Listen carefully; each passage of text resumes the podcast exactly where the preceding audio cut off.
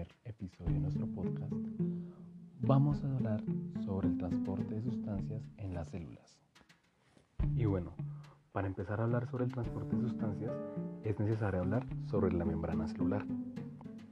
La membrana celular es una estructura elástica, fina y sensible, y está compuesta por proteínas y lípidos. Y esta a su vez tiene una capa lipídica eh, en la cual una de ellas es soluble en agua y la otra no. Específicamente la capa que no es soluble en agua es la exterior. Y bueno, en esta membrana pueden penetrar proteínas que la célula requiere en ese momento. Y este paso de proteínas puede ser de dos formas. Una pasiva que no consume energía y otra activa que sí consume energía.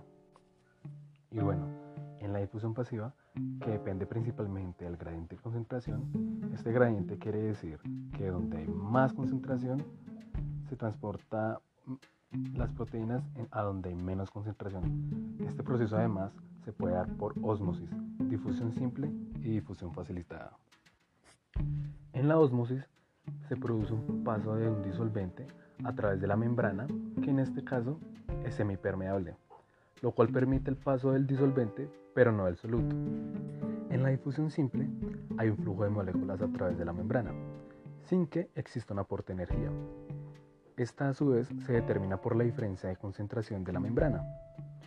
Y en la difusión facilitada se necesita de una proteína transportadora, la cual ayuda al paso de las moléculas o iones mediante su unión química y así eh, se desplazan por la membrana.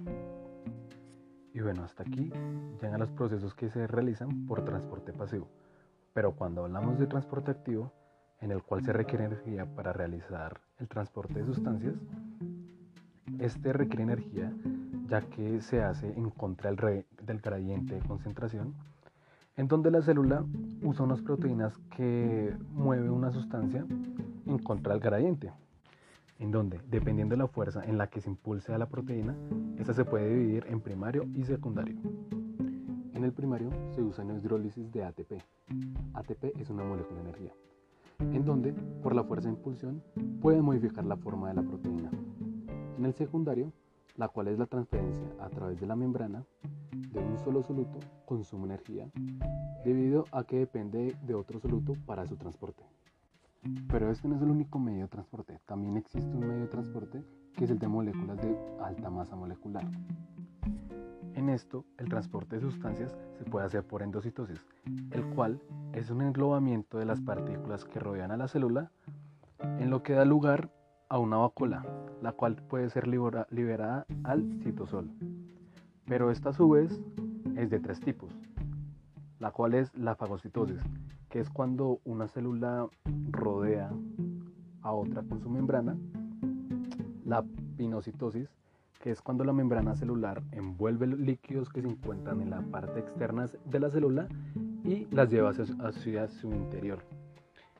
Y por último, que es la que es medida por receptores, que es donde proteínas receptoras que se encuentran en la superficie de la membrana celular eh, se utilizan para captar y capturar eh, alguna molécula eh, en específico que en ese momento obviamente la célula requiera.